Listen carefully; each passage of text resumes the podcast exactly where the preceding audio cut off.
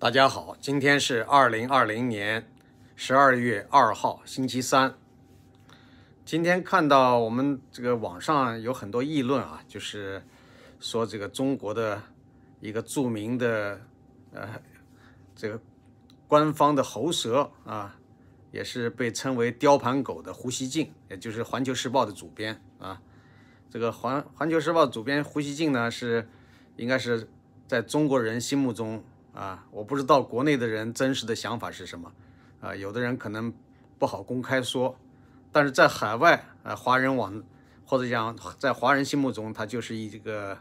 中共的忠实的鹰犬啊，非常令人恶心，跟司马南他们都齐名的。那么这个胡锡进呢，呃，最近传出了一些丑闻，呃，是他们《环球时报》的一个副总编辑。叫段静涛，是一位女性，实名向中央纪委进行检举，呃，据说只有五百多个字发表在中纪委的网站上，啊，这里边实名举报说胡锡进多年来长期的跟呃《环球时报》原先的员工，呃，有一位呃员员工呢，呃，叫什么名字？张南一，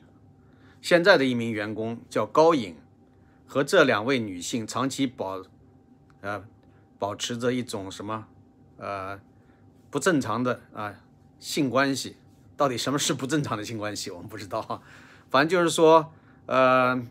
就是说他们还这跟这两个女性分别还育有一个私生子，呃，这个说法呢就很令人蹊跷了啊。就是说，你想想，在中国，呃，以前一直是实施计划生育的。放开生育也是最近这两三年的事儿吧，呃，也是我孤陋寡闻啊，就好像我觉得时间不长，呃，那么假如说这跟这两名女子很早就有这种性关系，而且很早就有这个私生子的话，那么这个说明他们是呃在计划生育那个严格的情况下，呃，当然他们作为未婚的女子啊，也不愿意透露父亲是谁，生一个孩子这也是政策能够允许的。啊，如果要是讲家庭已经有了家庭，有了丈夫，有了孩子，再生一个，那就可能性不大了。啊，不管怎么说，这个新闻算是带有爆炸性的啊，这个一个新闻吧。呃，因为胡锡进毕竟是呃很多人都知道的啊，不但中国大陆的人知道，海外的人知道的也很多，包括很多西方媒体都知道胡锡进这么个人。呃，那么看这个新闻报道呢，说胡锡进是正厅局级，而这位。举报他的副总编辑段静涛是副厅局级，呃，他们都是属于人民日报呃下属的一个机构，所以呢，胡锡进后来做了公开的回应，他是说他正在这个广州那边呃在讲课，呃，后来在机场跟他的这个环球时报的这个编委会啊社委会的人进行视频通话。啊，然后还打电话给两位女性，就被提到名字的两位女性，向他们表示歉意，呃，说他们是很无辜的受害者，跟这个事情毫无关联，啊，认为这个段静涛完全是属于他不正常啊，精神有问题才这么胡说诽谤他。那么，呃，苹果日报要求采访胡锡进，胡锡进手机都不接，啊，那么现在胡锡进他公开的做回应，说这个段静涛呢。一直想做副总，呃，从副总编辑变为总编辑。几年前，呃，从中央党校学习回来以后，就不断的放风，就是觉得自己要接班了。他跟这个其他的员工经常说，胡锡进要走了，他要接胡锡进这个位置当总编辑。但胡锡进一直没走，啊，他说这个最近这两年呢，呃，甚至这个副总编辑曾经找他谈判，呃，要求他把他自己辞职。如果不辞职的话，就把他丑闻给暴露出来，那胡锡进就没有买他的账。现在果然就爆出来了。那胡锡进还说，他们之间有这个微信的通话的记录啊，截屏，他截屏那个好像也在他的社交媒体上公布。呃，他想说明这个段静涛这个人已经到了一种这个，呃，就是说狂想，患了一种狂想症，他就直接告诉这个段静涛说。你觉得我会辞职，然后把位置让给你当总编辑，这是一种狂想。为什么是一种狂想呢？难道不是一个很正常的想法吗？过去大家都以为胡锡进那么卖力的去舔啊，这个那么卖力的替中共效劳，啊，这中共会不会提拔他，把他提拔为这个副部级？啊，有人说到人民日报让他当一个人民日报的这个副总编，啊，在过去有这种传言，但是后来呢，胡锡进不但没有得到提拔，反而有一次处分，说是到国外去，到哪个国家去考察的时候，呃，就是有意的绕道，然后多花了一些钱，然后那些费用呢，回来是不能报销的，让他自己交。好像那个钱数也不是很大，大概最多一两万人民币吧，一两万元人民币还是几千块，我现在不记得了。反正就闹出了这么一出，所以胡锡进也觉得自己很窝囊啊，那么卖命的替中共效劳，最后那么一两万或者几千块钱都不能够顺利的报销。呃，他如果要是讲跟其他的人一样，在哪个小地方当个地方官儿啊，比如说地市级的地方，呃，当个小市长啊、市委书记啊。呃，或者在什么地方去当一个呃省里边的厅长，那可是可能就是说油水足得很，用不着他这样的呃处心积虑的就弄那那么一点钱还要被曝光，就是说他很丑。但是呢，他一直走不了，他升不了官啊，啊升不了的话，他就想这一辈子就坐在这个位置上就不想动了，那等着下接班的那个副手当然着急了，对吧？他说人家得了呃狂想症，这算什么狂想症呢？这是很正常的想法。他又说人家是呃长期不能履行职务啊，就无长期无法履行职务，意思就是说人家精神上面有病啊，就是说长期处于休养状态。那就是说这个段静涛到底是不是上班呢？啊，还是说胡锡进有意不分配任务给他，有意排挤他呢？所以这个东西我们都不是特别清楚，反正这都是听他一家之言啊。人家居然敢这个实名举报，而且。实名举报公布在中纪委网站上，就说明他有相当大的把握和勇气，啊，他而且说的人也都是实名实姓的，说出这个不是说有些人说的时候都是含含糊糊的说啊张某啊高某啊啊，人家是实实在在就把名字公布出来了，所以到底有没有？我相信了解胡锡进和了解环球时报的人，呃，还有了解那两位员工的人，应该都能够给出一个结论。所以呢，胡锡进一个人说了算不算？当然不算，那要看大家了解情况的人怎么说。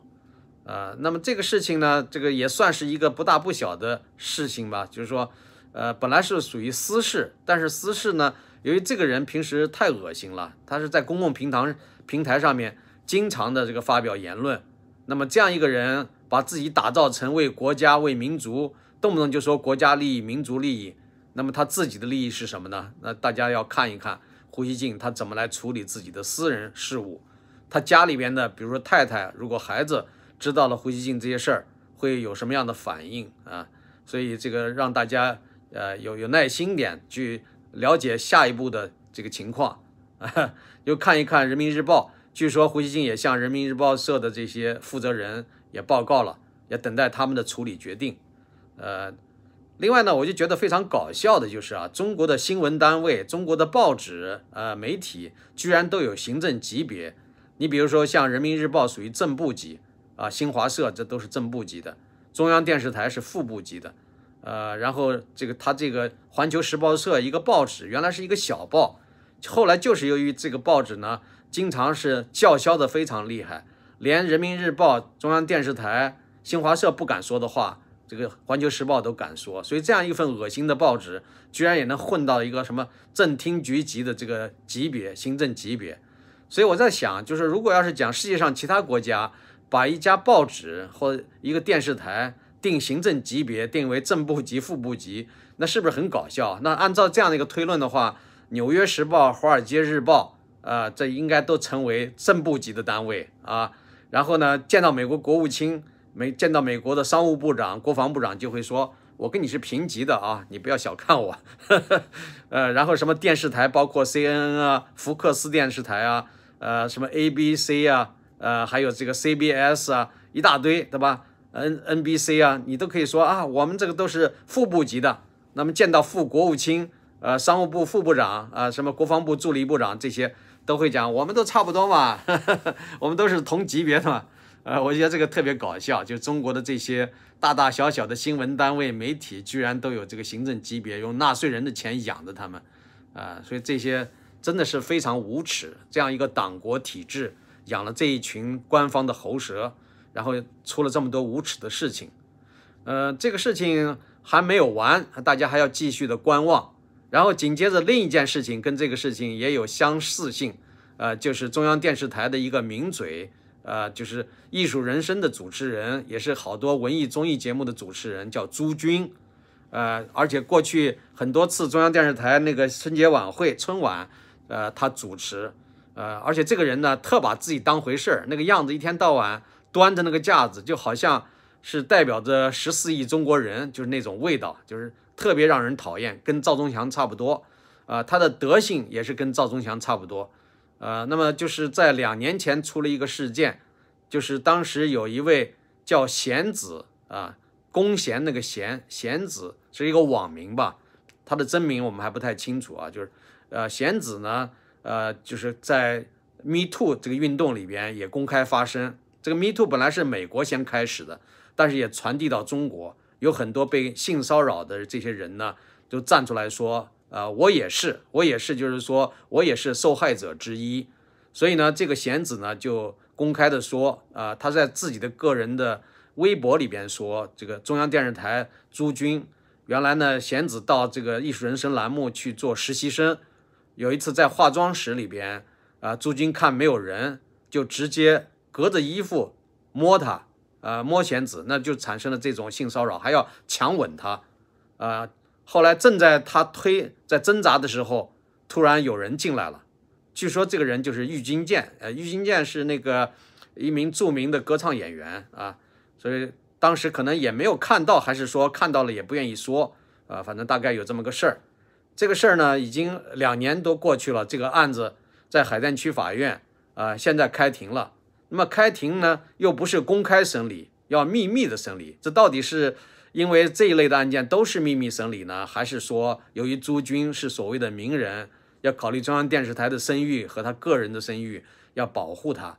啊，因为朱军在这之前。也提出来，就是说这个贤子对他进行了诽谤，连同他的朋友叫徐超，也是一位呃贤子的一位女性朋友，因为他看到了贤子的那个呃说法以后，就把他在自己的一些呃非政府组织的网站上公开，所以形成了全国性的这个新闻事件，呃大家都知道这件事情，呃所以呢，现在朱军对这两位都进行了这个诽谤的控告。呃，那么这个案件开庭，然后我看网上有个视频，贤子到达这个现场法院前的时候，有很多的人来支持他，其中大部分是女性，呃，那些女性都举着那些呃纸，一个一个就举举着纸上面写的 “Me Too”，呃，还有就是说这个一定要呃追问真相，就是这样的一些支持贤子的这些标语。那么贤子自己也带了一个张白纸，上面写了就是说这个“必胜”两个字。啊，这表明是他自己有信心，但是呢，接受媒体采访的时候，他一度呢控制不住自己的情绪啊，在啜啜泣啊，然后呢，他说，呃，他说这个有可能我不一定能够呃胜利，但是如果我胜利的话，就会鼓励更多的人站出来揭露这样的一些丑恶的现象。那么如果我输的话，也希望大家不要气馁啊，不要因为我个人的失败而这个放弃这这样的自己的权利的主张。呃，那么很多的媒体也到现场，结果有一个西方媒体记者居然被保安和警察给带走了。呃，那么其他人也在拍啊，用手机在拍这个现场的情况，为什么唯独把西方记者就带走了？啊，所以这个中国现在已经回到了文革毛泽东时代的那种模式化，觉得西方记者只要一拍中国的东西，那就是西方反华势力，呃，唯恐天下不乱，有意的找中国的缺陷，就像当年中国批判。意大利一个著名导演安东尼奥尼的电影《中国》，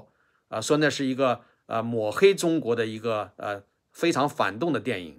后来我们我们当时没有机会看，但是后来我来到美国之后有机会看那个纪录片，我没有觉得任何丑化呀，人家是一个很正常的真实的拍摄，就把中国的大街小巷那些真实的场景，你让他看的和不让他看的他都拍了，他也不是说有意的去拍你的所谓阴暗面。因为那个时候中国的真实的状况就是那样，所以他拍了这个小孩子们在幼儿园、呃，在小学、在中学，呃，无论是在教室里边，还是在这个户外活动，还有文艺演出，街上集市，呃，还有人们的居住的情况、生活的情况，他都拍得很真实啊。所以这一部电影，我觉得真的是有必要在这个中国再度的给老百姓放一放。但是现在可能这个氛围又不行了。如果要是讲再倒退到十几二十年前那个时候的氛围，是可以放这种电影的，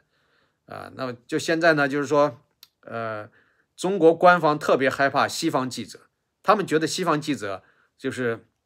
因为不受中国意识形态的管控啊，不像中国有这个新闻检查，你在不管你是什么记者，是新华社记者还是地方报记者，你只要写的稿子。中宣部审查不能通过，那你就不能发表。那外国记者不受这个限制，他可以自由的报道，所以他们特别怕西方的记者啊。那哪怕是大家都能拍的东西，只要西方记者一出现，这些警察就感到非常的惊恐，就要把人给带走。这个完全是没有法律依据的，实际上是一种非法的干扰，干扰人们的正常的行使他的职责。因为新闻记者他的职责就是要真实的记录，是吧？为什么你？没有一个任何合理的理由就把人家带走啊！这个说法呢，那假如说我们同样的来对待以后这个中国派驻到美国西方的任何一个记者，那么这美国的官方机构是不是可以随时就把这些人带走，不让他们这个拍摄，不让他们行使自己的采访权利啊？所以这个事情呢，就是说我们要 追问这样的一个一个真相啊，就是说，呃，朱军到底有没有性骚扰，对吧？这个现在这两年要给一个说法，呃，那么我想一个贤子，一个本来是不知名的一位女性，她为什么要把这个事情公开？然后她顶着这么大的压力啊，我相信对她自己个人造成了很大的生活上、个人情感上的压力，包括家人可能都不一定理解。所以像她这样的话，如果不是真事儿的话，有谁会愿意拿这个开玩笑呢？编一个假的东西来跟自己过不去呢？啊，那么她是一个非常弱小的女性，呃，原来一点名气都没有，是因为这个事件人家才注意到她啊。那么现在，呃，朱军仗着自己啊，好像呃中央电视台这样的一个金招牌、金字招牌啊，就好像非常的就是说耀武扬威的啊，狗仗人势吧。但你想想，当年赵忠祥不是也是很牛气吗？也是很牛，但是后来那个饶颖那个事件，不是也是击垮了赵忠祥吗？啊，他原来呢好像道貌岸然的，给人感觉就象征着国家，代表着国家，就那个味道，在中央电视台一几十年时间，好像就是那张脸就代表了国家。但是后来的结果不是臭名昭著吗？啊，他一开始也是否认啊，他说完全说是造假的，说连那个录音都是假的。但是事实上大家都相信，我相信十四亿中国人绝大多数人都相信饶颖那个事件是真实的。现在这么多年回过头来看。当时也是一盆盆的污水都泼到饶颖身上，把饶颖说的非常的不堪，来维护赵忠祥的形象。现在同样的道理，贤子这个事情，你想想，中国人如果了解一点国情的人，到底是相信朱军的说法，还是相信贤子的说法，啊？所以这个情况呢，我想是非常清晰清楚的。也就是说，朱军无论他怎么狡辩，啊，估计这个事情呢，也会给他带来非常大的负面影响。以后呢，他还能不能成为所谓央视男性一号啊？因为赵忠祥之后，好像代表的这个位置的就是呃朱军了啊。有人说是白岩松，好像白岩松倒没有闹出什么绯闻来，但是白岩松是不是能够像朱军那样呃占据那么重要的这个位置呢？啊，所以现在就是说朱军这个形象会大打折扣，他的个人的丑闻会使他的职业生涯啊遇到一个。拐点，哈，大概是这样一个情况，呃，而且那个假模假式，朱军搞艺术人生那么多年，采访一些艺术家，呃，一个著名的说法就是“咱爸”，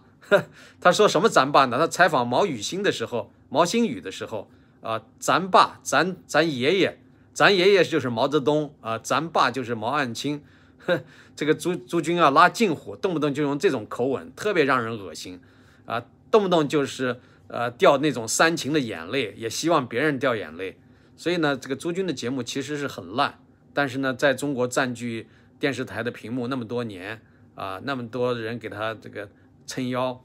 所以呢，就是这种狐假虎威啊、狗仗人势的现象，居然能够延续这么多年。我们现在乐于看到它的终结。好，先先说到这儿，谢谢各位。